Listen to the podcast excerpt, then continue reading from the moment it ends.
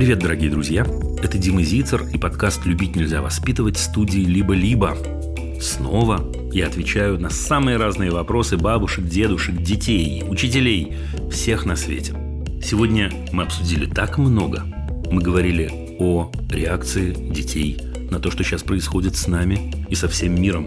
Мы говорили о том, как быть с мужем, если жена видит, что он обижает детей. Мы говорили о том, как самоопределиться в интимной жизни, что посоветовать молодому человеку. И о многом-многом другом. Послушайте. Любить нельзя воспитывать.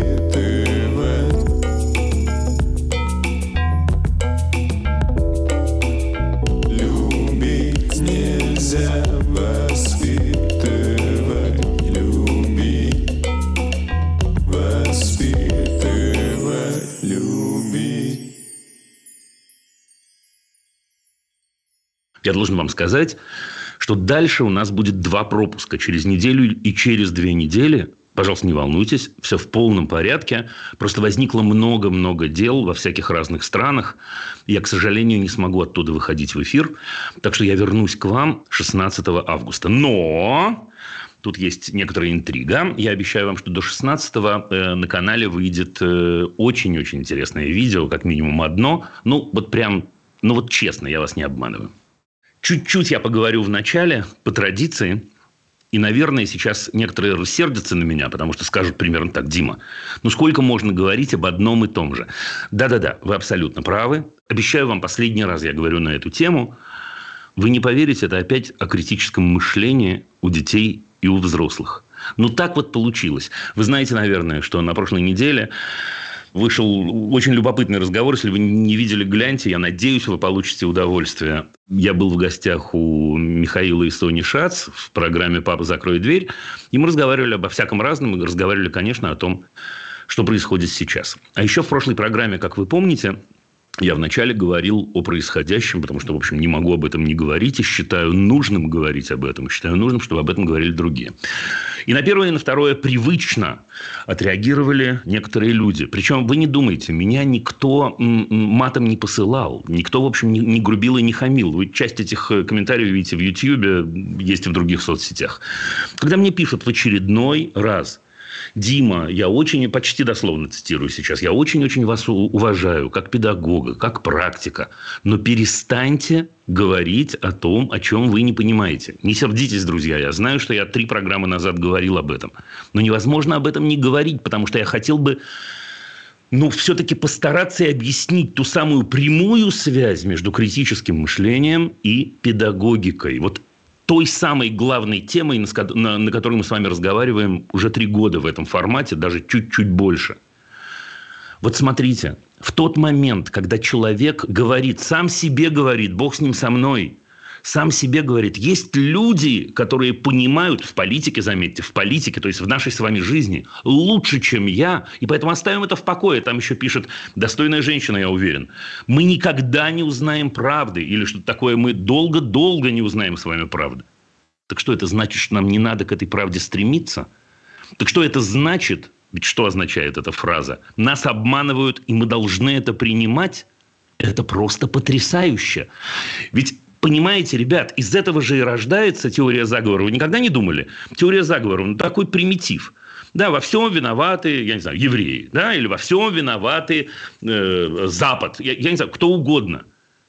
Это же как раз и есть этот самый примитивизм, когда нам как будто говорят в очередной э, раз, ребята, не парьтесь, мир устроен очень-очень просто. Как говорил Оруэлл, вы пролы. Пролы довольствуйтесь местом пролов. Те, кто не помнят э, э роман 1984, ох, как я вам его рекомендую. Именно сейчас. Если мы с вами это принимаем, то так всегда и будет. Так всегда и будет. Ведь это главная идея о том, что есть кто-то, кто понимает намного лучше, чем мы с вами, кто знает, как сделать нас счастливыми, кто знает, как сделать нас образованными, умными, достойными. Я еще раз хочу это произнести. Ребята, любое государство – стремится нас с вами упростить. Потому что, когда мир черно-белый, этим миром очень легко управлять. Наши задачи в этом смысле противоположны. Задачи человека усложняться. Если у нас нет ответа на какой-то вопрос, как пишут мне многоуважаемые мои слушатели и зрители, наша задача – это ответ искать. искать второе, третье, пятое, десятое мнение – это же впрямую педагогика, это же впрямую наши дети. В противном случае наши дети начинают жить в том самом черно-белом мире – нужно ходить, я не знаю, в белой кофточке и в темных штанишках. Почему? Почему? По кочану правильный ответ. Потому что мы знаем и так далее, и так далее, и так далее. Про еду, про музыку, про э, э, книги, про э, фильмы, про, про телевидение «Не к ночи будь помянуты» и так далее. Это и есть педагогика. Педагогика – это стремление к правде, это стремление к любви, это выстраивание взаимодействия в очень сложных человеческих отношениях. Это и есть самая большая круть. Это и есть моя профессия, которую я так люблю, обожаю и так далее, и так далее. Правда, ну правда, я умоляю вас, не довольствуйтесь, пожалуйста, ответом. Я в этом ничего не понимаю. Не понимаете, узнаете.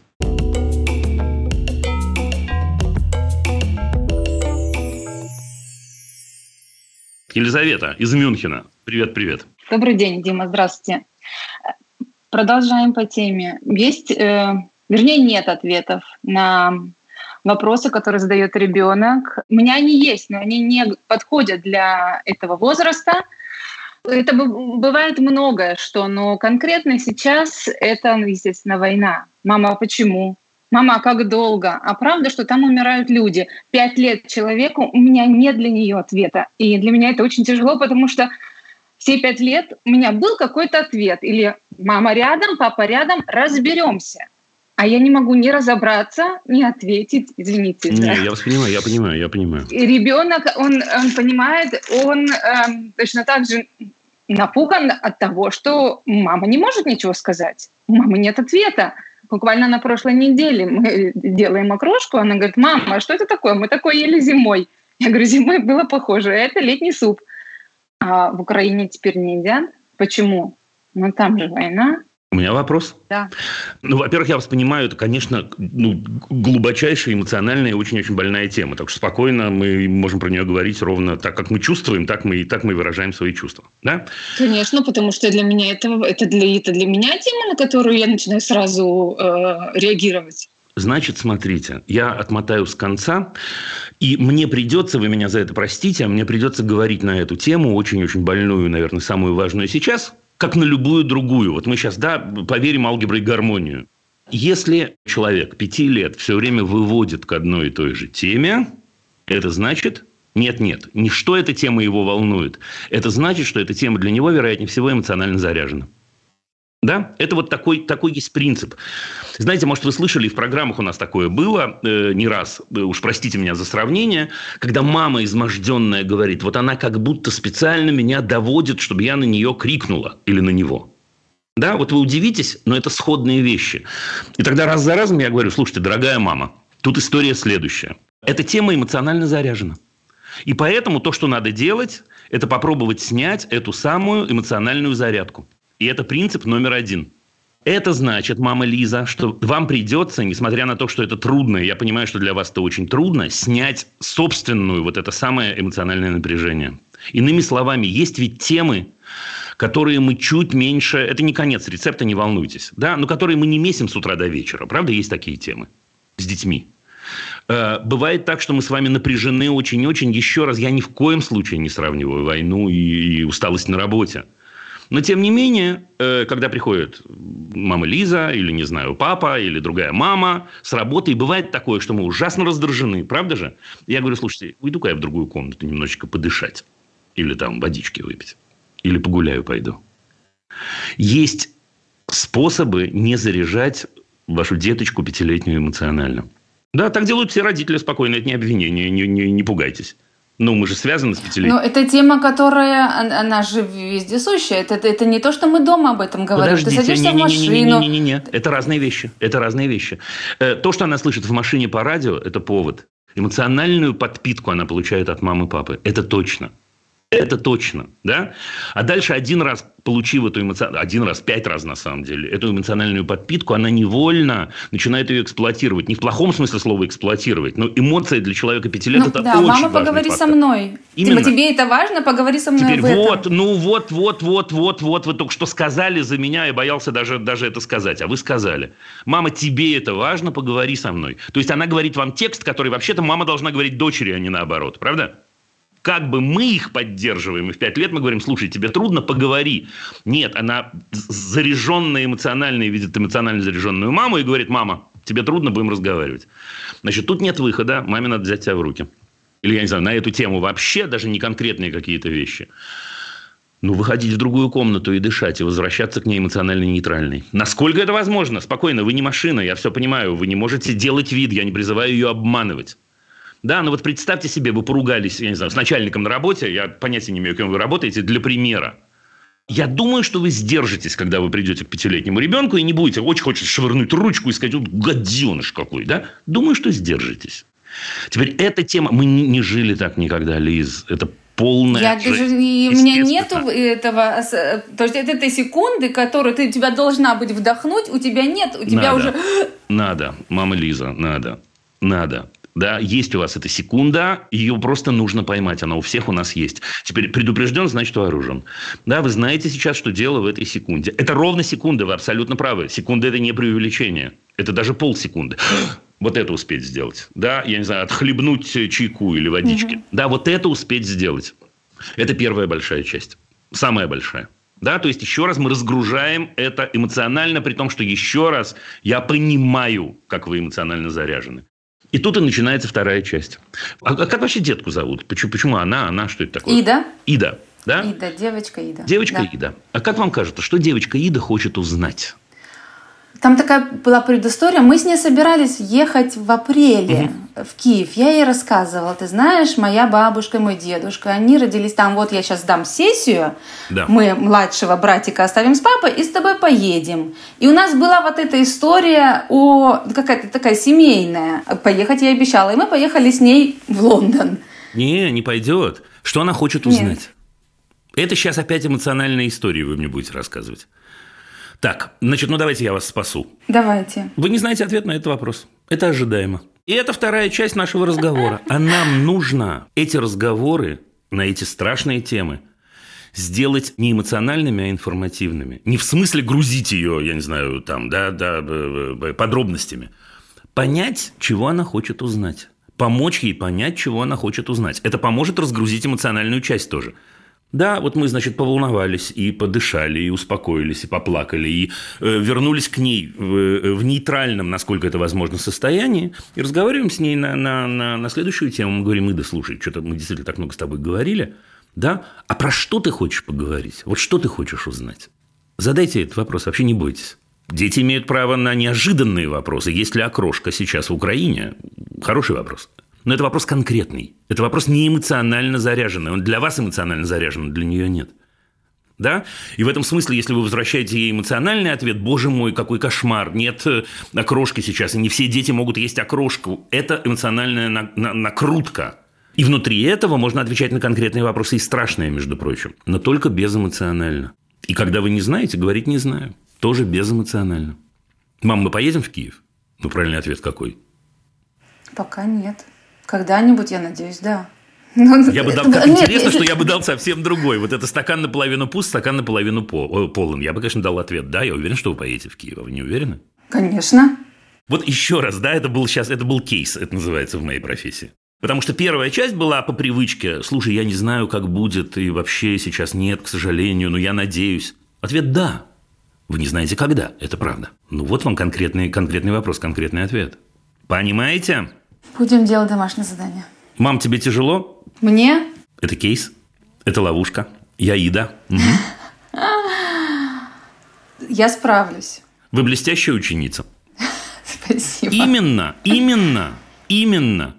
Да, котик, я справлюсь. Это дело взрослых, это дело мамы. Я классная, сильная мамка, у тебя еще вау какая. Да? Слушай, давай поговорим. У тебя, наверное, накопились вопросы. Давай поговорим. Спасибо. Пока, Дима. Пусть скорее мы с вами окажемся в Киеве. Пока.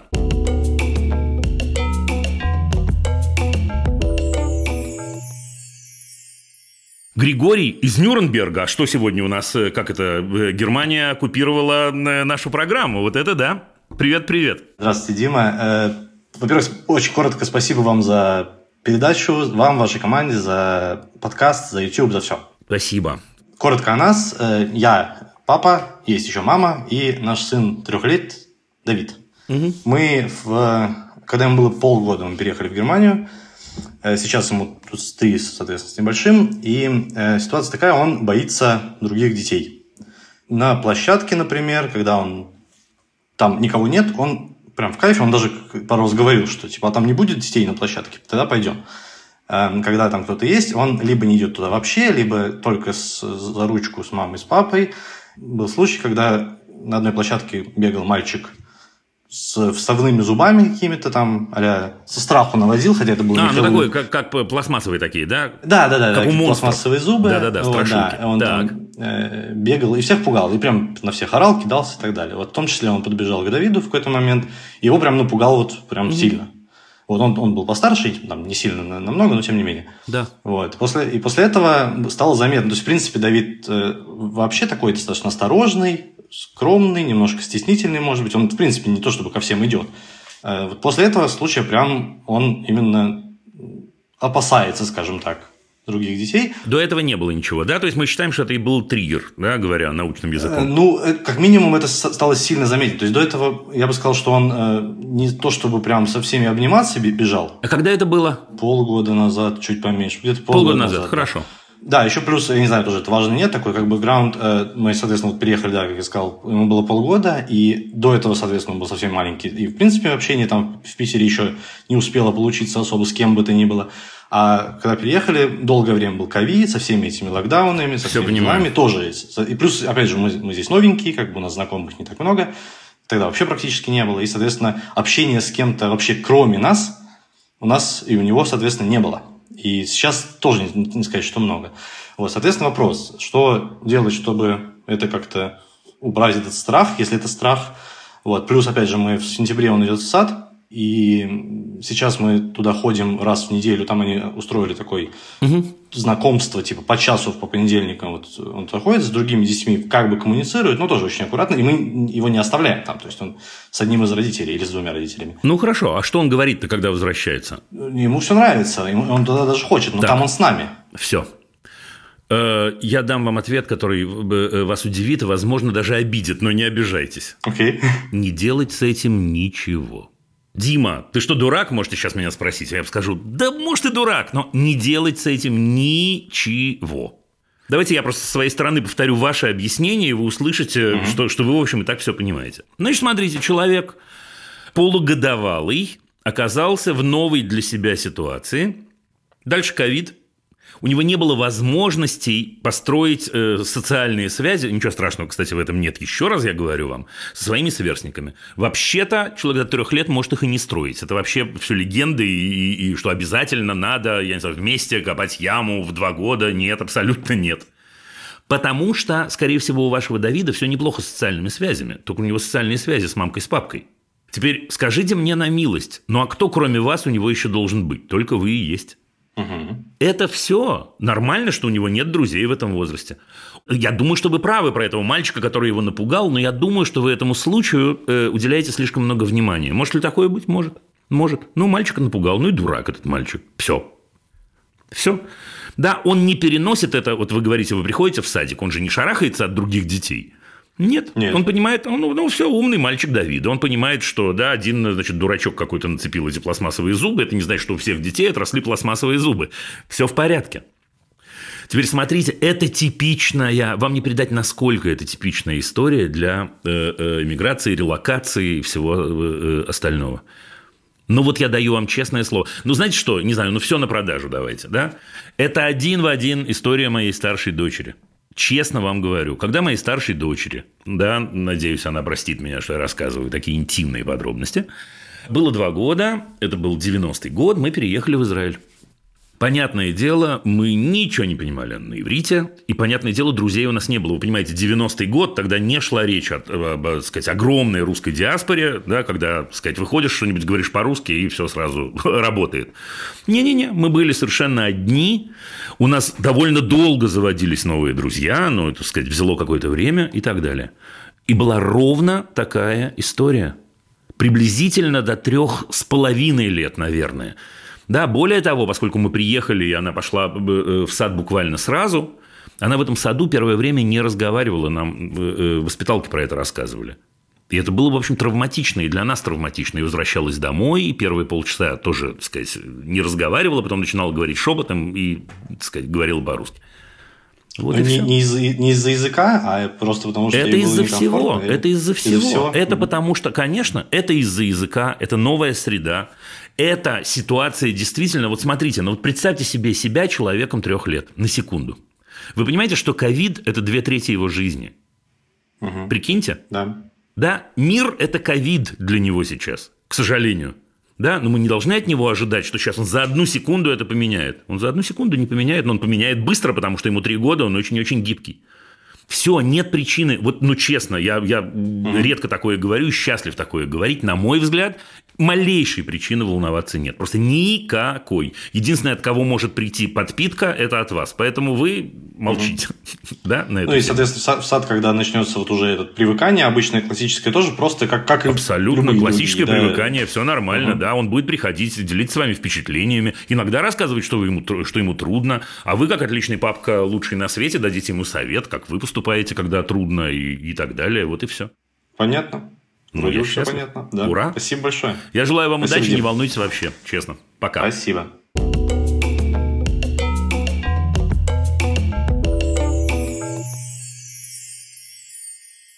Уфа. Зульфия, здравствуйте. Да, добрый день. У меня такой вопрос. А, мне кажется, не совсем, он, конечно, стандартный в рамках данной передачи. А, звучит он так. Попробуем. Да. А, как найти общий язык с мужем о воспитании детей?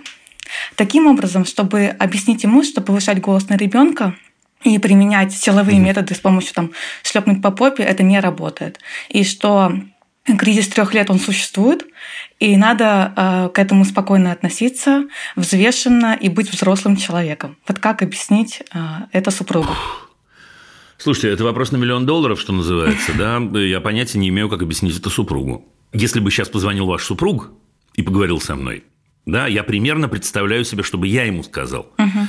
Но что вы ему можете сказать, я не знаю. Но я могу на всякий случай сказать свои аргументы. Они прозвучат жестко, угу. но я же не с ним разговариваю, а с вами. Да. Вы потом разбавите их, да, или спросите меня о чем-нибудь. Угу. Первое. Он совершает уголовное преступление. Угу. Если он подобным образом поведет себя к человеку, равным ему по силам, или к человеку, который дееспособен, то есть может себя защитить, его посадят. Да.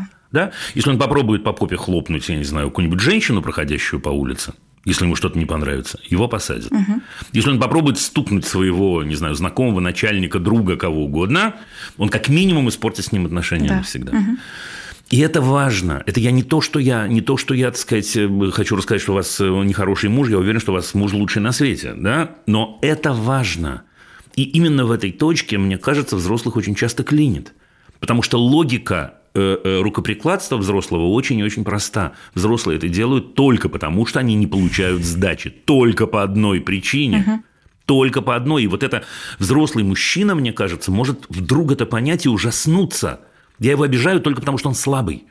Я не могу обидеть другого. Я, мне наверняка, так сказать, я не знаю, на работе бывают ситуации, когда я злюсь намного больше, чем на своего чудесного, лучшего на свете мальчика трех лет. Но я не буду этого делать потому что я огребу. А пункт номер два, он очень-очень простой. Мне кажется, что вашему мужу можно рассказать с очень высокой степенью вероятности, что из этого бывает. Угу. А бывают из этого две вещи. Вот две, не бывает третьей. Вещь первая. Первая возможность, первая опция, что он так или иначе вырастает человеком, который обижает слабых – вот сейчас простите меня, да, вот этот я, жесткий я момент, это понимаю. подобно вашему мужу, да, обижает слабых. И это может быть э, э, ребенок, жена, прохожий на улице, Потому что в этот момент дальше э, ваш, ваш муж скажет и окажется прав, послушай, но есть же нравственные нормы. У кого-то есть, у кого-то нет, кому-то не успеет. Но модель угу. работает намного сильнее, к сожалению. Если я вырастаю в среде, где принято обижать слабых, я буду обижать слабых. Особенно, если это делает мой папа. Папа самый важный человек в этом возрасте. Ну, так сказать, наряду с мамой. А вторая возможность прямо противоположная. Прямо противоположная возможность, что он будет жертвой. Угу. Он будет жертвой, он привыкнет э, что по отношению к нему ведут себя так, что он никчемный, что он никого не, не может удовлетворить, что он настолько никого не может удовлетворить, что люди сдерживаться не могут. Угу. Да, вот настолько он ужасный да, что его надо кричать на него, что его надо бить, он не понимает, э, сказать, да, с годами придет и это в 5 лет, в 7 лет. Да, я не понимаю русского языка, если мне все об этом говорят, значит, я такой и есть, боже, боже, боже, какой кошмар.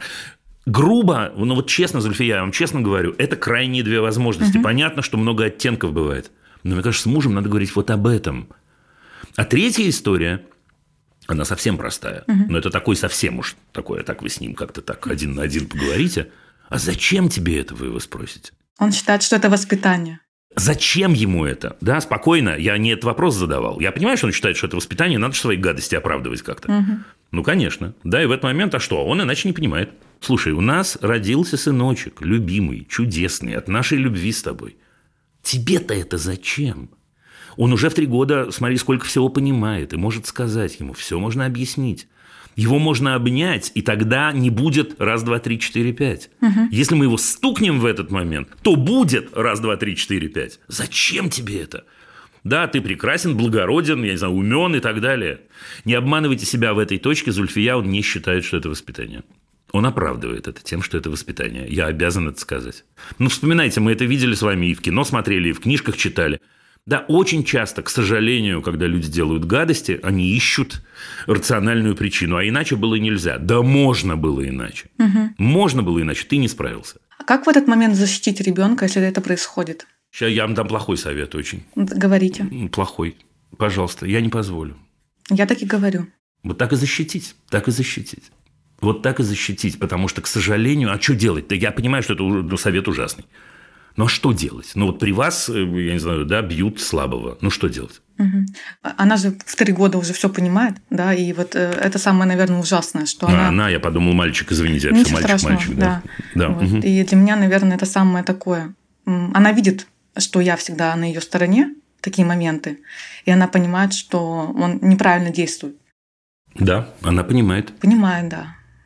В три года. Так она и так бы понимала. Угу. Она и так бы понимала. Угу. Да, это действительно... Слушайте, еще раз, я верю, ну вообще я вообще в людей верю, да, и вы такая замечательная, верю, что у вас чудесный муж. Ну, да. девочка, я не хочу говорить тем более, потому что и то, и другое Нет, ужасно. тем более. Тем но в смысле, но в смысле, взрослый мужик может бить маленькую девочку, вот пусть он услышит это. Взрослый мужик, ты идешь по улице, скажите ему, и ты mm-hmm. видишь, как взрослый мужик бьет маленькую девочку. Ты что, не вступишься? Ну как это так? Ну, видимо, у него эта грань о том, что бить не равно бить по попе. А для меня это равно. Ну, пусть попробует один раз, пусть попробует. Это очень легко проверить. Угу. Очень легко проверить любого человека, желательно незнакомого, стукнуть по попе, посмотреть, что будет. Да, насколько это будет знак равенства, что это за выделение разных мест, э, куда можно бить, а куда нельзя, что это за дела вообще. Угу. Так что, Зульфия, извините меня, так сказать, за да, непростой разговор и непростой совет, но я в нем уверен. Это непростой вопрос, поэтому спасибо, я понимаю. Правда. Спасибо вам большое. Сила вам, дорогая, держитесь. Да. Спасибо, до свидания. Пока-пока. Удачи вам, удачи.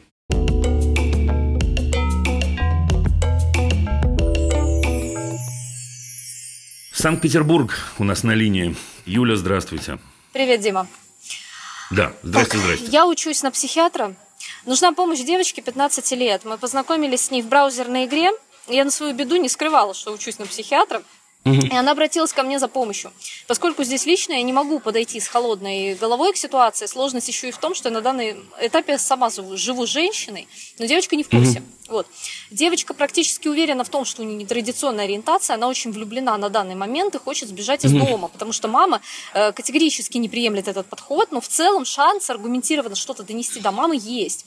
Ситуация осложняется тем, что и всюду сейчас пропаганда этакой свободы выбора, как она говорит, девочка говорит, да? Кто говорит? Девочка Девочка говорит? Да-да-да, что э, она не уверена, что, может быть, если бы она вообще об этом не знала, то, может быть, она как бы и не думала бы об этом. Вот. Вопрос в том, как помочь девочке понять себя, и эти же аргументы хотим привести маме. А что девочка хочет вообще? Что, она просит у тебя совета или, или помощи, или что хочет? Да, она спрашивает, а как мне понять себя? То есть э, это, это оно или, или я нормальная, или я нет, или что вообще происходит? А я не могу. Э, да, что, послушай, ну подожди, ну давай мы про это, про, про это порассуждаем, да, и уберем это, уберем вообще сейчас техническую часть, там, я не знаю, сеть, не сеть, виртуальная или реально, даже спрашивать ничего не буду, все, спокойно, забили. Смотри, как понять себя – это вопрос на миллион долларов, как мы понимаем, которым занимались все философы, писатели, художники. И мне кажется, что про это очень прикольно разговаривать, как мы с тобой понимаем, правда? Про это можно бесконечно говорить. Ну, говори. Ну, говори. Хочешь помочь – говори. Как понять себя? Да, а кто его знает? Ну, кто его знает? Никто не знает. Слушай, Булгаков не знает, Гёте не знает, Шопенгауэр не знает, Достоевский не знает, никто не знает. Но могу предложить э, отчасти религиозную версию – Религиозная версия говорит, что если мы не способны достичь единения со Всевышним, это не значит, что мы должны всю жизнь, не должны всю жизнь к нему двигаться. Окей. Да, может, мы и не поймем себя, а может, и поймем. Штука в том, чтобы понимать. Э, мне кажется, что это возможный ответ. И для человека 15 лет в том числе. Теперь, что касается всего остального, ну, дайте задам один вопрос, э, как будто ты 15-летняя девочка. Э, детка, а тебе зачем это понимать? Скажем так, разобраться в себе и понять, вообще с мамой-то разговаривать? Не-не-не-не-не-не-не, не спокойно, не грузи меня, да, э, убери маму отсюда, у тебя было несколько вопросов, и ты сразу же э, э, мастерски переключаешь со второго на первый и третий одновременно, а я задаю второй. Ага. Да, первый у тебя был, я тебе напомню, пожалуйста. Первый вопрос у тебя был, э, э, как понять себя, вот этот вот весь надрыв чудесный. Второй был, я, так сказать, на самом деле э, э, меня тянет, э, не знаю, к представителям женского пола или, или нет, или я не знаю. А третий, как поговорить с мамой. Я говорю о втором, о втором. Я задаю тебе вопрос конкретный.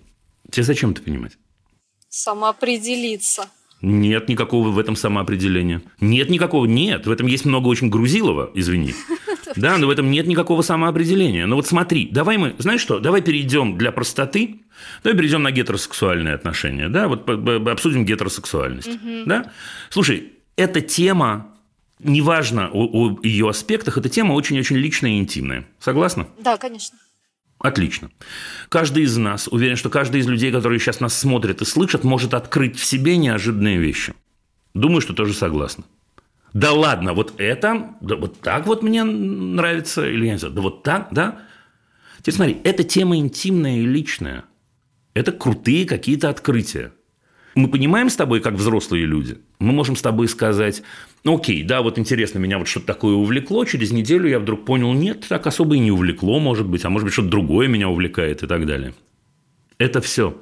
Мне кажется, что не нужно, особенно человеку в 15 лет, не нужно раздувать никакое поле черное-белое. Ну вот, да, я сегодня только с этого начинал очередной раз. Мир не черно-белый. И вот эта история про то, что взрослые диктуют детям в любой теме и в интимной теме тоже. Нужно разобраться раз и навсегда спокойно. Жизнь длинная. Сейчас мне что-то показалось, а может не показалось. Я испытываю такие чувства. Ну, круто испытывать чувства, да, круто. Если эти чувства не вредят другим людям, не калечат тебя и других людей, очень круто. Это и есть самая большая ценность, это и есть человечность. Я способен чувствовать, я способен себе удивляться, я способен себя удивлять. Надо бежать ли, надо ли сразу бежать, я не знаю, проверять это практикой? Нет, не думаю, а я бы человеку не, в 15 лет не дал такого совета вне зависимости. Э, э, о чем идет речь, да, о гетеросексуальных или о, гомосексуальных отношениях. Это вообще не важно. Это вообще не важно, это другая тема. Это тема номер два. Тема номер три. Мама. Э, она удивительным образом связана со второй, на мой взгляд. Почему? Потому что я вообще не уверен, что надо, надо бежать маме про все рассказывать. Я вообще не уверен, что характерно для человека 15 лет, по-разному это бывает – рассказывать о своих интимных переживаниях. Ну, кто-то рассказывает, а кто-то не рассказывает. И совершенно это не означает, что э, у мамы с сыном или у мамы с дочерью плохие отношения. Это личная очень жизнь, интимная. Теперь, если я чувствую в 15 лет или в 16 лет, что мама, даже если она очень-очень близкий для меня человек, да, она может, э, я не знаю, ее это заденет, она оскорбится, она не, поймет, слушай, Ну так не говори, а что такого-то? А что такое? Мы замуж выходим, женимся? Что происходит? Надеюсь, что нет. Ну, я примерно так же думала, просто переживала. Ну и что молодец. Мне надо было посоветоваться. Я, я, я- Ну, посоветовался, правильно сделала, очень хорошо. Я думаю, что это ну, важный разговор, и полезный разговор, и умный разговор, и мне интересно было. Ну, не определяйся, просто живи, просто чувствуй, да. Определишься потом, когда почувствуешь. Ты-то, когда говоришь «определяйся», ты, ты что имеешь в виду под этим глаголом? Что такое «определяйся»? Повторяю ее слова. А ты не повторяй ее слова, да, ты, ты продемонстрируй абсурдность определения подобного типа. Да, все равно, что я сейчас скажу, слушай, все, я люблю белые, я определился, я белые люблю. Дим, ты что, дурак? Да, а черное не любишь, а, я не знаю, серое не любишь, а зеленое не любишь? Почему? Все ясно. Да, спокойно, ты абсолютно права, ты абсолютно права, да, есть некий чувственный опыт, мы переживаем на эту тему. У человека в 15 лет это ну, один из первых таких опытов, опыта, да, переживания такого. Ну, круто. Да, был бы у нее другой опыт переживания, ей тоже было бы непросто, потому что это э, э, чувственный опыт любой, он обжигающий. По-любому был бы трендец. Ну, не трындец, а кайф. Чего вы, господи, ну как вы живете-то, ребят? Ну, кайф, кайф, кайф. Чувствовать это кайф. Все, ладно, пока. Удачи.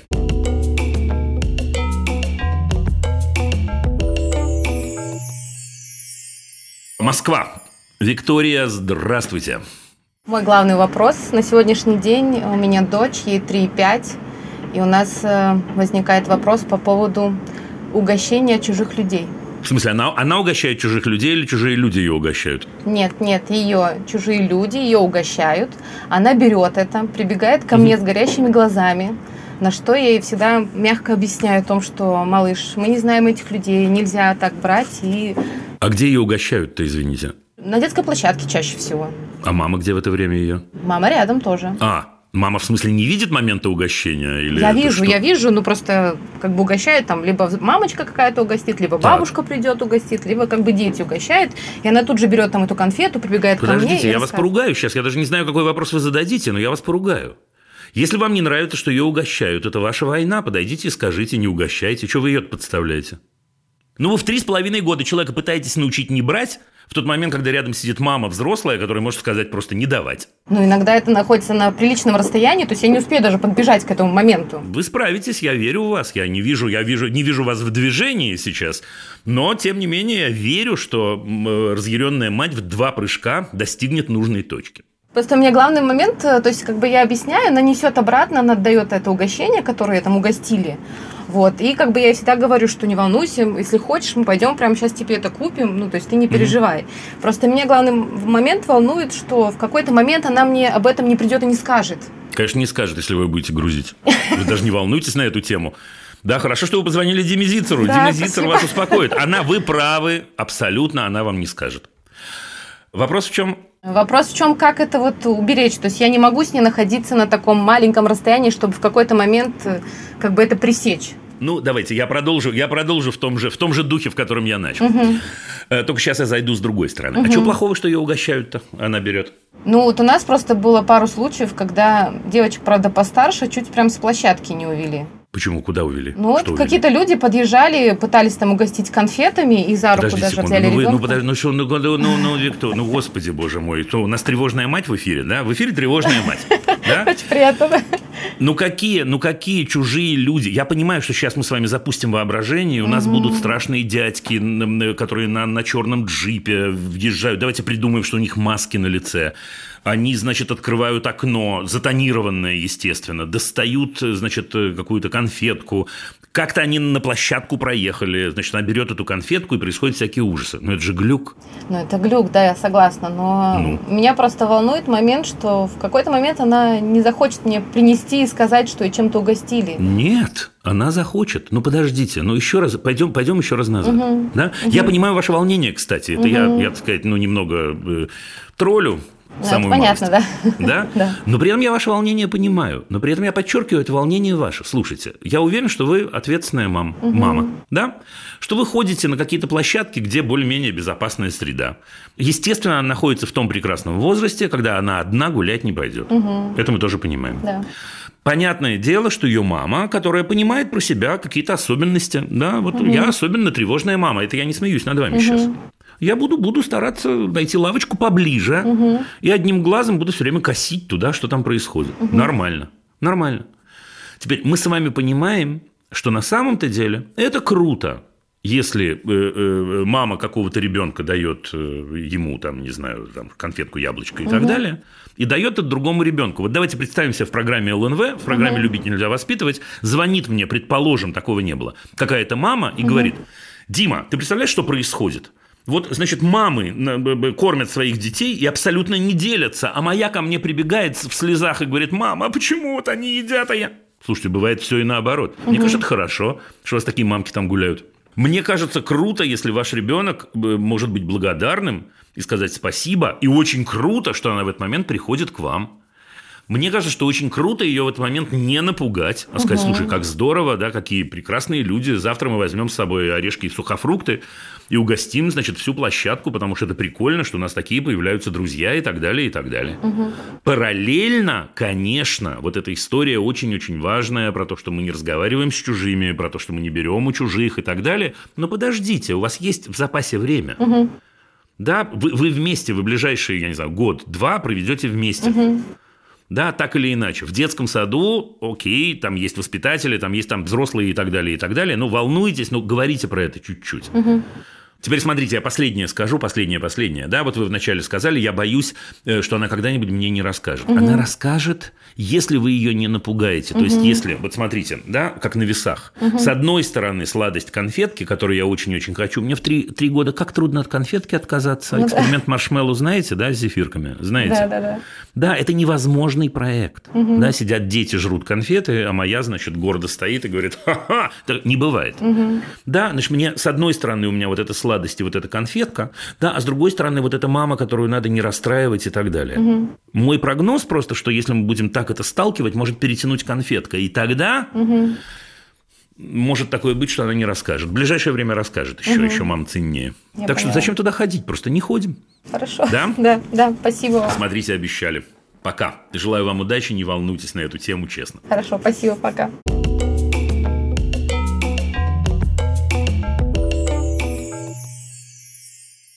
И Москва, снова Москва. Марк, здравствуйте. Привет, Дима. Я вас слушаю. Немножко лирическое отступление. Мы с тобой знакомы с моего детства. Э, я ездил в J-Camp лагерь. Ну, начинается. С 2013 давай расскажем года. Тогда, давай расскажем тогда людям. Джей Кэмп был такой действительно чудесный лагерь. Даже он в этом есть, году он есть, возродился есть, после, да, после да. ковида. Да, да, без меня, но, но друзья и коллеги его делают. Да, был такой детский лагерь в Подмосковье, точно, было. Значит, э, мне 21, э, я являюсь молодым учителем в общеобразовательной школы, которую сам 11 лет не учился. Угу. Пришел я в школу в 19 лет, а, прям в самом начале второго курса. Круто. Да, это у меня получилось, думаю, потому что меня там знали и потому что долго очень разговаривал с завучем. Mm-hmm. Вот, официально я там вожатый, Учительствую я только в начальной школе, ну, по понятным причинам, пока мне не могут дать старшиков. Преподаю английский язык. Ты предаешь английский язык в начальной школе? Да, да. Я понял. Так. А, у нас школа разделена на два здания. Одно начальная школа, Э, вот в нем я преподаю английский, а другое 6-11 класс. То есть там в большинстве своем э, старшеклассники. Угу. Там вот 9, 10, 11 класс. Я там почти всегда нахожусь. То есть моя работа почти все рабочие дни я там. И э, мой вопрос такой. Э, как мне нужно коммуницировать со старшеклассниками, которые младше меня меньше, чем на 5 лет, чтобы соблюдать субординацию, но и не делать вид, будто я дядька важный такой, вот я учитель. А что мы называем словом субординация?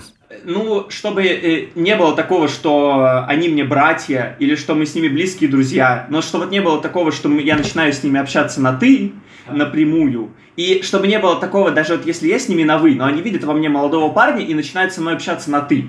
Вот как в такие случаи, например, ответить правильно будет? Слушай, я, ну давай, давай порассуждаем. Это, это шикарный вопрос, только это вопрос, конечно, про теорию и практику педагогики вообще.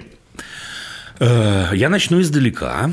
Мне кажется, мне кажется, я говорю из кокетства, я уверен в том, что учитель – это не статус вообще. Учитель – это профессия. Это важно, приважно. Учитель – это профессия. Статус – это какая-то совсем-совсем другая история, и статус только мешает учителю работать большей частью. Это часть номер один. Я думаю, я почти уверен, ну или если хочешь, я смягчу, я надеюсь, что старшеклассники в вашей школе понимают, что учителем человека делает определенные умения, определенный навык, который у тебя есть, а у них нет. А у них, может быть, они, я не знаю, что радио паяют э, удивительным образом. Да? А у тебя нет этого навыка. Это умение. Ты работаешь учителем. Переходим к части номер два. Мне кажется, что отношения со старшеклассниками, а равно не со старшеклассниками, должны строиться по принципу этических отношений с любыми другими людьми. Если ну, в твоей жизни, в твоей системе координат, не знаю, люди разговаривают э, друг с другом на «вы», даже люди знакомые и так далее, ну, скажешь им, что тебе это важно, и все. Попросишь их, прям словами попросишь.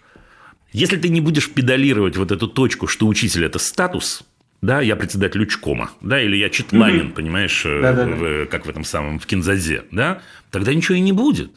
Да, я так общаюсь, я так живу, я так разговариваю. Теперь так, между нами, тоже про, про этику отношений. Ты этого не сказал, но я поставлю э, э, сам себя в чуть более сложную ситуацию. Предположим, среди этих людей есть какой-то твой друг, может такое быть? Может такое Таки, быть. Таких уже нет, они выпустили. Ну, а все, тогда, все мои... тогда, тогда, извини, продолжая разговаривать на некотором сленге, что ты паришься-то, я не понимаю. Ну, честно, ну, ну давай, Потому что а, а, э, я объясню. Э, так как я в этой школе учился 11 лет, э, некоторые из, из ребят, мы с ними не друзья, но они меня уже знают. И то есть я когда учился, они со мной общались. И для них, может быть, сложно перестроиться с того, что теперь я вы.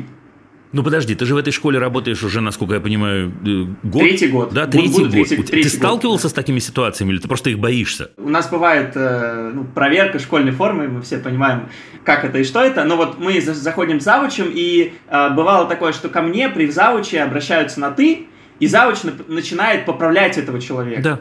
Что, типа, как ты с учителем обращаешься? Угу. Вот. А я, я даже не знал, что ответить. Потом я уже с этим человеком наедине разговариваю, говорю, ну вот э, в целом я не против того, что ты меня на ты называешь, потому что я понимаю, что вот мы с тобой в целом были знакомы до этого, ты называл меня на ты. Но давай там при завучах я на вы. Конечно. Вот я вот ну, я бы этот так. совет тебе и дал, да, мне кажется, ты абсолютно верно поступил. Более того, если ты разговариваешь с человеком один на один после этого, ты говоришь, смотри, тут моя забота скорее не про себя, а про тебя, и это правда. Да, он же подставляет себя в этот момент. Да. Да? Зачем? И вот еще раз мы возвращаемся в эту точку, что это не статус, это важно подчеркнуть. Вот, да, ты, в общем, это сказал другими словами. Слушай, я за то, чтобы у нас были классные отношения, я за то, чтобы мы, так сказать, да, общались и так далее, и так далее. Речь идет, слушай, о, о формальностях, но если хочешь, иногда эти формальности называют нормами приличия в одном обществе. А в другом обществе говорят, окей, ничего не поделаешь, но на работе есть дресс-код. Я согласен с тобой, что это, на мой взгляд, идиотизм, на мой взгляд, точно. Да? Но я есть, согласен я оказался полностью. в таком, ну, слушай, есть дресс-код, я на это подписался, ты на это подписался. Окей, да, мы подписались на, на, на определенные формальности. Они есть. Испортят это наши отношения? Нет, потому что это не статус, потому что я не буду тебя чморить, извини за выражение, да, угу. от того, что я, видишь ли, теперь, значит, учитель начальных классов. Бред какой. Окей, okay, ну то есть, а, если человек не знаком, от него исходит желание общаться на «ты», то я просто могу с ним провести, так сказать, небольшую индивидуальную беседу о том, что вот есть такие правила, и, к сожалению, нам нужно их соблюдать. Да даже не к сожалению. Почему? Ну, мне кажется, что да. Ну, сколько таких случаев? Два-три, ну, не больше. Ты говоришь, что все выпустились уже, да? Сейчас ну, уже, сейчас вот в этом году еще меньше сейчас станет в учебном. Ну, да. отлично. Значит, да, если ты, если действительно это люди, которые э, э, по той или иной причине тебе интересны, да, дороги, возможно, нужно, конечно, этих людей предупредить, как мы предупредили бы да, не друзей, приятелей. Да, слушай, mm-hmm. дружище, мы можем оказаться в такой ситуации. Мне важно это произнести, мне важно тебе это сказать. Ты не подумай ни в коем случае, что это означает, что я считаю, что я, так сказать, большой начальник, а ты там, я не знаю, кто, вождь дрожа, mm-hmm. дрожащая, понимаешь? Да, я понимаю. Да, вот и все. То есть если, э, а если ко мне обращается неизвестными человек, там, одиннадцатиклассник, я его не знаю, он меня не знает, вот просто я работник школы, он начинает ко мне на «ты» обращаться. Ты я же... должен ему сказать, у нас есть правила, я к тебе на «вы», и ты ко мне на «вы». Это не правило, это даже не правило, смотри, я же не случайно тебя спросил, ты здесь не на «ты» или на «вы». Ты сказал mm-hmm. на «вы». Да, значит, я... А мне так, мне так приятно. Подожди мне секунду, подожди, подожди. Молчу. Да, это твоя система координат. Она очень хорошая. Ты, естественно, имеешь на нее полное право. Давай представим себе ситуацию в этой системе координат. Не старшеклассник к тебе обращается. Просто какой-то человек на улице обращается к тебе на «ты». Ну, что ты скажешь? Скажешь, извините, ну, мы, так сказать, брудершафт с вами не пили. Давайте мы на «вы» будем. Понял. Ну, и все. Ну, и все. В первую очередь работают общечеловеческие вещи. Ты на «вы». Все, отлично, обратил к тебе человек на «ты». да, ты говоришь, извините, пожалуйста, говоришь ты ему на «вы», поскольку ты с детьми на «вы», как мы выяснили. Угу. Давайте мы будем, так сказать, да, соблюдать какие-то, я не знаю, формальности, нормы, называй это как угодно. Все. Желаю удачи. Рад был увидеться. Взаимно, взаимно, Марк, взаимно.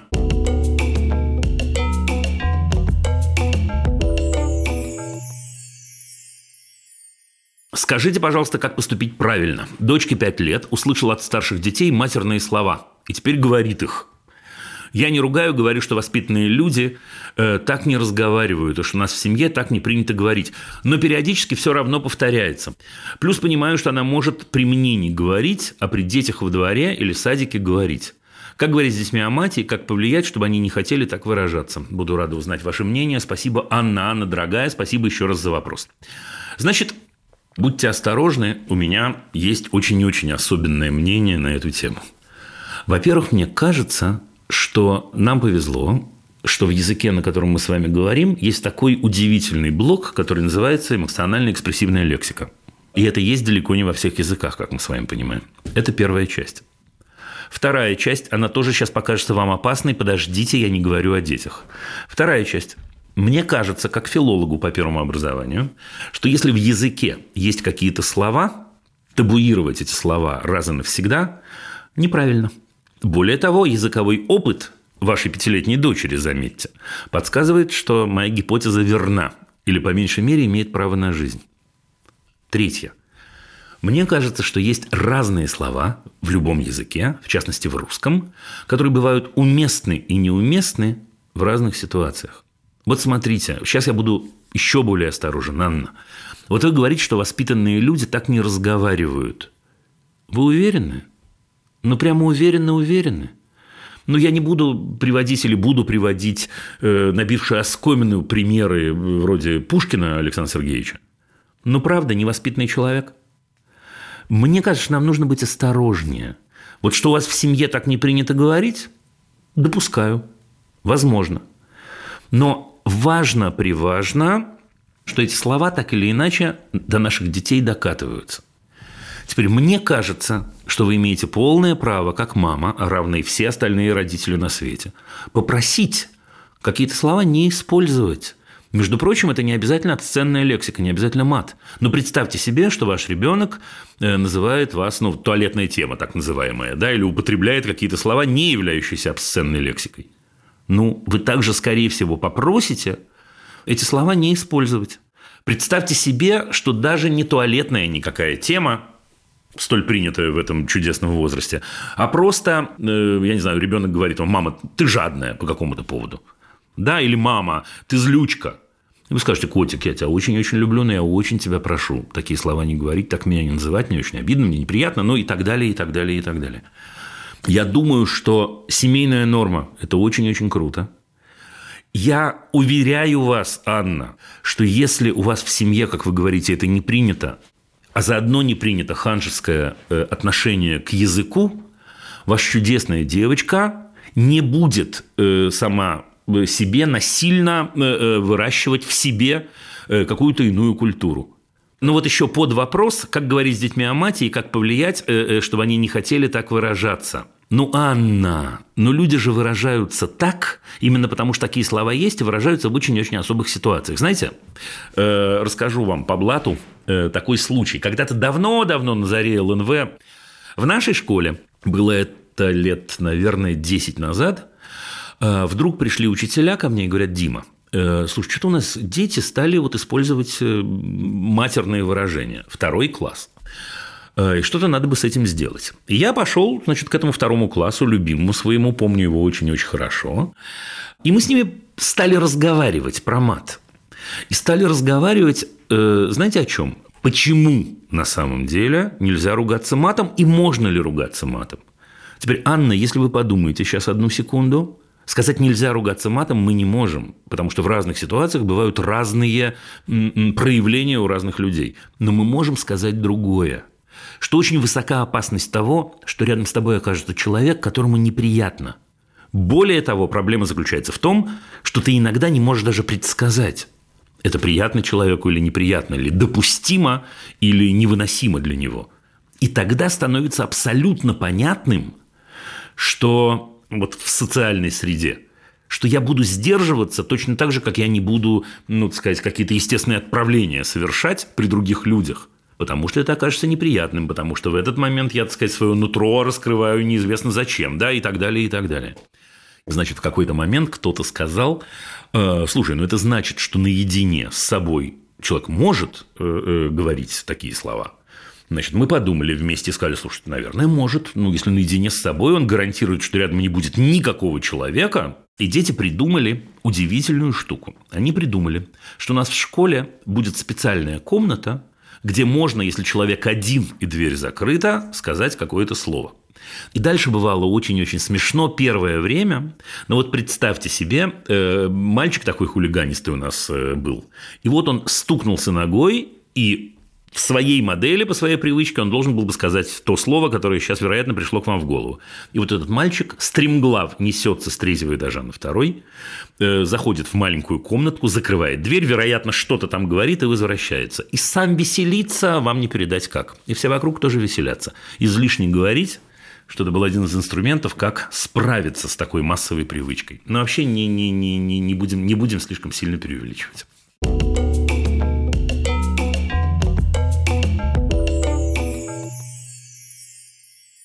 Здравствуйте, мне 16 лет. Здравствуйте. У меня есть брат 7 лет и сестра полутора. Э, родители часто срываются на брата из-за своей накопленной усталости. А когда я после э, этих ситуаций делаю им замечания, они говорят, что я должна была заступиться за него в моменте, а не после. Мне страшно это делать, потому что я боюсь, что на меня тоже могут накричать. Никак не получается пересилить этот страх. Как помочь брату? Спасибо, Настя. Настя, спасибо вам большое за вопрос. Я должен вам сказать, что это очень-очень здорово, что вы в 16 лет считаете важным заступаться за э, своего младшего братика. Мне кажется, это очень-очень важно. Еще один момент, который мне важно сказать. Мне кажется, что родители у вас люди осознанные, во всяком случае, очень-очень стараются быть людьми осознанными, э, потому что из вашего сообщения следует, что они не говорят вам, это не твое дело, Настя. Не говорят вам «не суйся», а говорят «слушай, мы были неправы, лучше бы ты сказал нам об этом в, в моменте, в этой точке». Я хорошо понимаю, что вы опасаетесь. Но, Настя, поговорите с мамой и с папой. Вот никогда они устали и никогда они раздражены а поговорите с ними в спокойной ситуации. Знаете, я очень часто родителям даю этот вопрос, и мне очень-очень приятно дать этот вопрос детям. А говорите с ними модель а говорите с ними слова. Вот если они э, искренне это говорят, а у меня, естественно, нет никаких оснований подозревать их в неискренности, искренне говорят, заступись за него в моменте, а говорите с ними, какие слова они готовы услышать. Расскажите о том, что у вас есть опасения, вы боитесь наступить на какие-то грабли, которые шарахнут вас, извините, по лбу. Как, мама дорогая, мне этого не сделать? Опасаться я буду. Какое слово мне сказать, чтобы ну, не попасться тебе под горячую руку. Хочешь, это вообще будет какое-то стоп-слово, специальное, не имеющее отношения к ситуации. Я буду говорить слово «цветочек», предположим. И ты будешь понимать, опа, вот он наш договор работает. Или хочешь, мам, я в этот момент буду приходить и по плечику тебя гладить. Или, да? Я думаю, Настя, что это очень-очень вам поможет, потому что это и есть вот эта самая модель. Э, заступайтесь за брата. Мне кажется, это круто и очень-очень важно, и думаю, что это очень-очень важно и для него.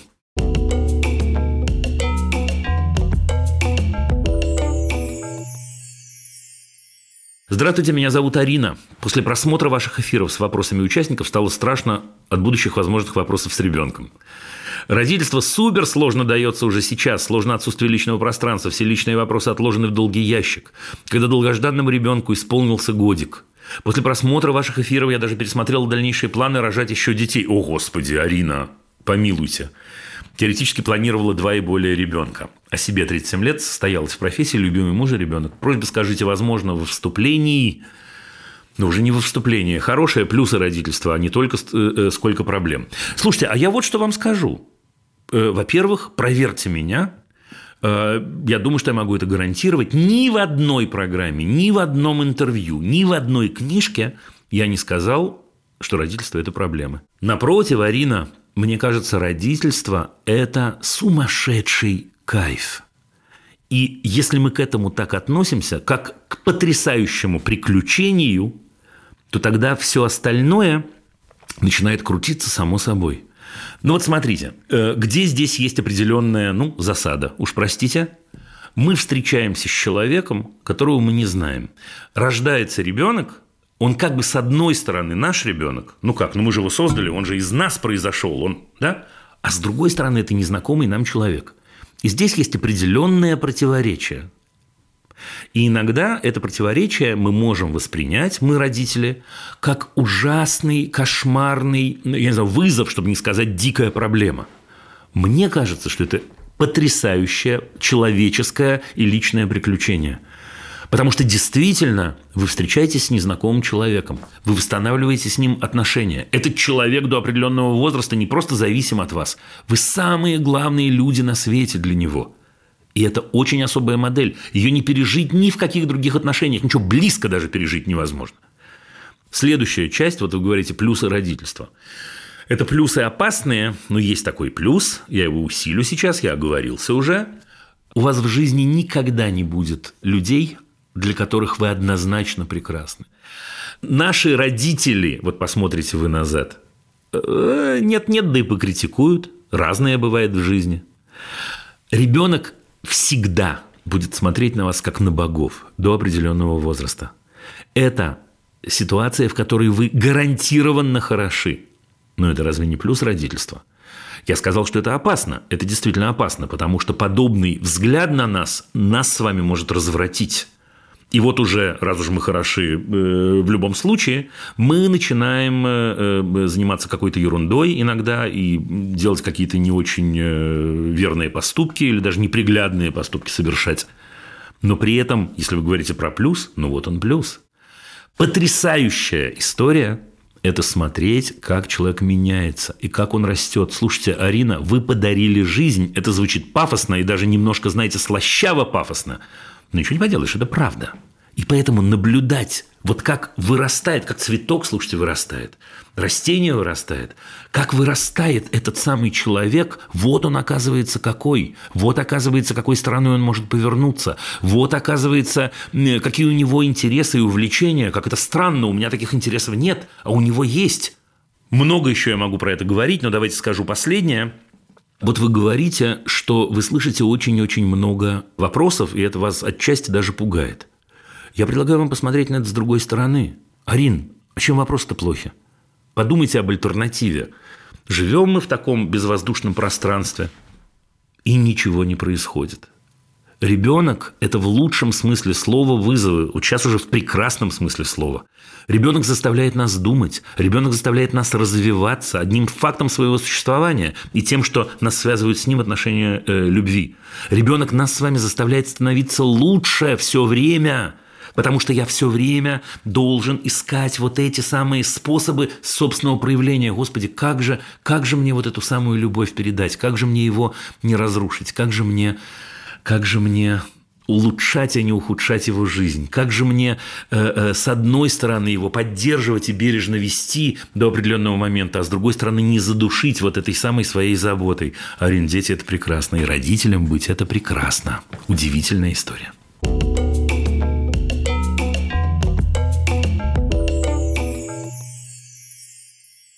Три года работала няней в семье. Хотелось бы послушать вашу точку зрения про выстраивание взаимоотношений няни в семье. Какова должна быть дистанция няни и детей, няни и родителей? Марина. Ой, Марина, я, к сожалению, не понимаю, не понимаю э, э, сути вашего вопроса. Мне кажется, няня в семье – это работа. Дальше на разной работе отношения могут сложиться по-разному.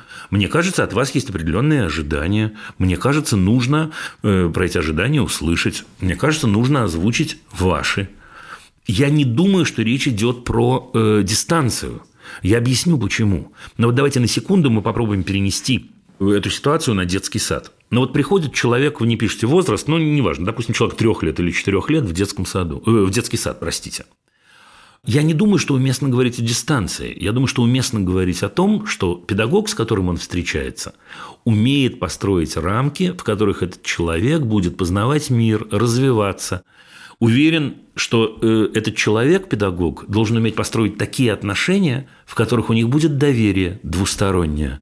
Уверен, что этот человек должен уметь построить такие отношения, когда ребенок не будет чувствовать постоянную зависимость от этого взрослого человека. В этом смысле, мне кажется, отношение между няней и ребенком – это, в общем, то же самое.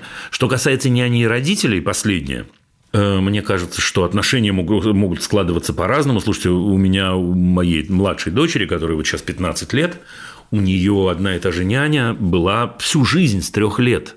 Ну и, в общем, понятно, что и у них очень близкие отношения. И у нас очень близкие отношения Э, ну, я не знаю, я не скажу, как, знаете, иногда говорят, это член семьи. У кого-то, может, и член семьи, но мы, в общем, близкие друзья, это так.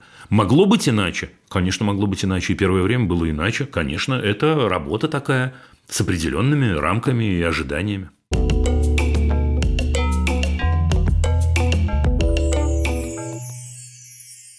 Здравствуйте, меня зовут Георгий. У меня есть сын, зовут Александр, 13 лет. В этом году пытался поступить в элитную школу, но изначально провалил экзамены. Когда он с мамой, а мы с мамой в разводе, смотрел экзамены в школе, оказалось, что они неправильно посчитали баллы, и в итоге он поступил. Мама напрочь отказывается извиниться перед сыном, хотя после того, как она наругала его, он не мог общаться с одноклассниками неделю. Как я могу его поддержать? Георгий, тот случай, когда мне не хватает простенького вопроса, возможности задать простенький вопрос и услышать ваш ответ. А в чем он просит у вас поддержки? Это важно-приважно.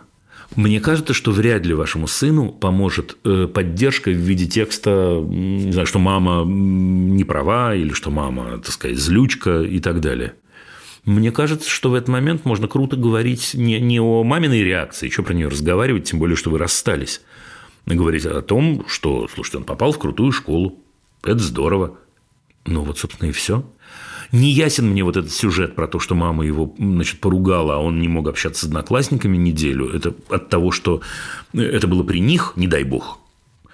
Э, тогда с мамой надо бы поговорить. Или от того, что он, так сказать, пережил ну, такое эмоциональное, не знаю, впечатление, что он не мог с ними общаться. Если второе, то нужно его каким-то образом укреплять и говорить, какой он прекрасный, и говорить, как все чудесно, и говорить, кстати, что вообще-то элитная школа, как вы это называете, не обязательно является показателем того, хороший человек или плохо, дело не в этом.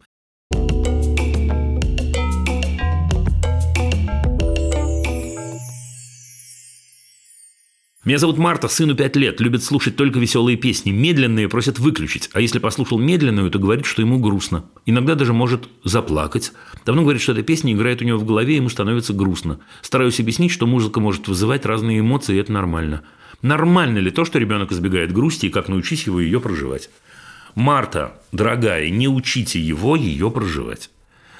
Человеку 5 лет вне зависимости от возраста, у него могут быть свои, естественно, э, привязанности в области искусства. Самые-самые разные. Слушайте, имеет право слушать только веселые песни. Что вы про это э, расстраиваетесь? Вот вы говорите, что музыка может вызывать разные эмоции, это нормально, это правда.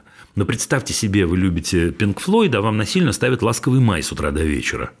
И объясняют, что музыка может вызывать разные эмоции, это нормально. Мне кажется, Марта, вы почувствуете в этом некоторое насилие. И вы скажете, нет, Дим, знаешь что, да, я понимаю твою любовь э, к, ко всяким группам, но я не хотела бы, чтобы при мне, значит, ты это делал. Я скажу, конечно, Марта, извините, не стану. Мне кажется, ваш сын имеет право на такое же, вот точно. Последнее предложение ваше – Нормально ли, что ребенок избегает грусти, как научить э, э, его ее проживать? Мне не кажется, что ваш сын пятилетний избегает грусти. Мне кажется, речь идет еще раз о каких-то э, привязках к музыке. Проживать грусть он научится, если у вас с ним будут искренние отношения. И если он будет видеть, как мама проживает собственные какие-то впечатления, мама, папа, если он со временем, не в пять лет, если он будет э, э, способен к тому, что поэт назвал «надо вымыслом слезами обольюсь». Это мы видим от взрослых. Видите, он говорит, что ему грустно и может заплакать. Ну как же вы делаете вывод, что он не проживает грусть? Проживает, имеет право вот так. Третий раз что-то сегодня я вспомню о, о, о собственных детях – Дочь моя, ей было там, скажем, 6 или 7 лет, когда мы, знаете, иногда пытались показать ей, в кавычках и без кавычек, какой-то фильм, который мы считали кру- круто было бы посмотреть вместе, она была способна, за что я очень-очень ей благодарен, что я это наблюдал, была способна сказать, нет, мне это еще рано. Вот я прям помню, когда-то мы сели смотреть фильм «Матильда», да, конкретный даже помню.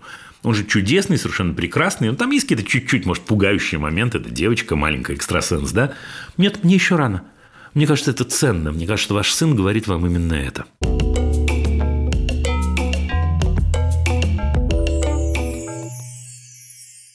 Меня зовут Светлана, у нас с мужем четверо детей, и вопрос касается моих троих дочек, 9, 7, 4.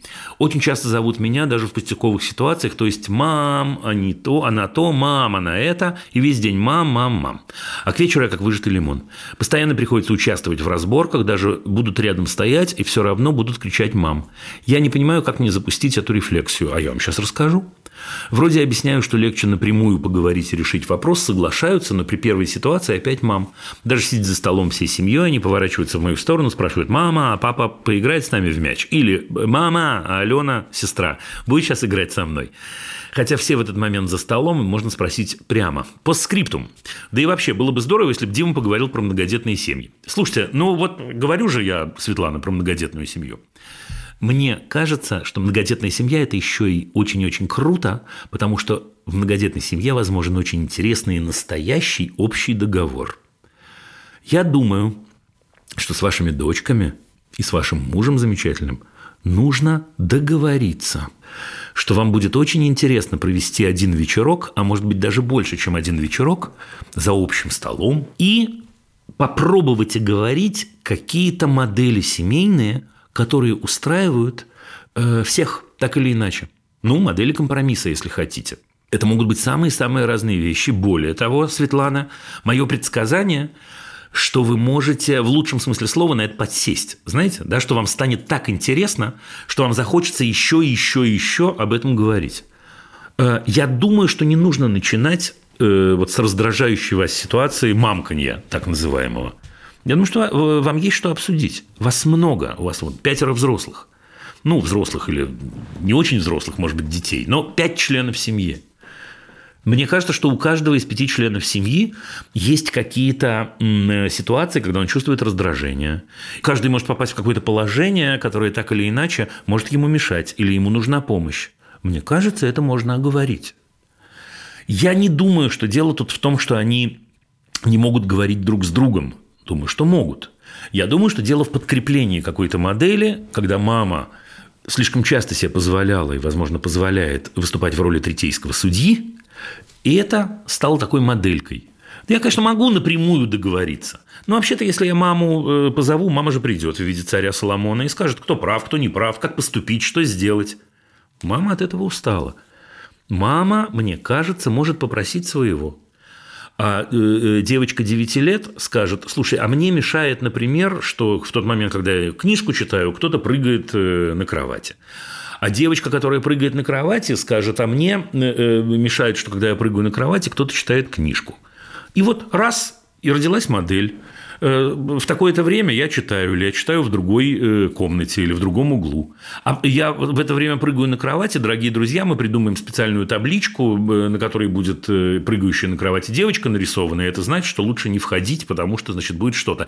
Я, возможно, глупости сейчас говорю, потому что конкретные примеры вы не привели, и конкретные примеры мне, так сказать, не приходят в голову, но договор, договор, про все можно договориться. От чего я хочу вас предостеречь? Помните, пожалуйста, о том, что договор – это компромисс.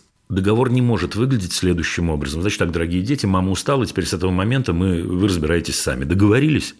Это не договор. Договор – это приглашение всем вашим детям и вашему мужу, и вам, естественно, поговорить о том, как вы представляете себе комфортную ситуацию в семье. Ну вот и все. Вопросы можно присылать через Google форму в описании выпуска. Это был подкаст «Любить нельзя воспитывать». А над выпуском работали Саша Малинина, Лиза Каменская, это редакторки, Паша Бравков, продюсер, Паша Цуриков, звукорежиссер, Дима Мидборн, композитор.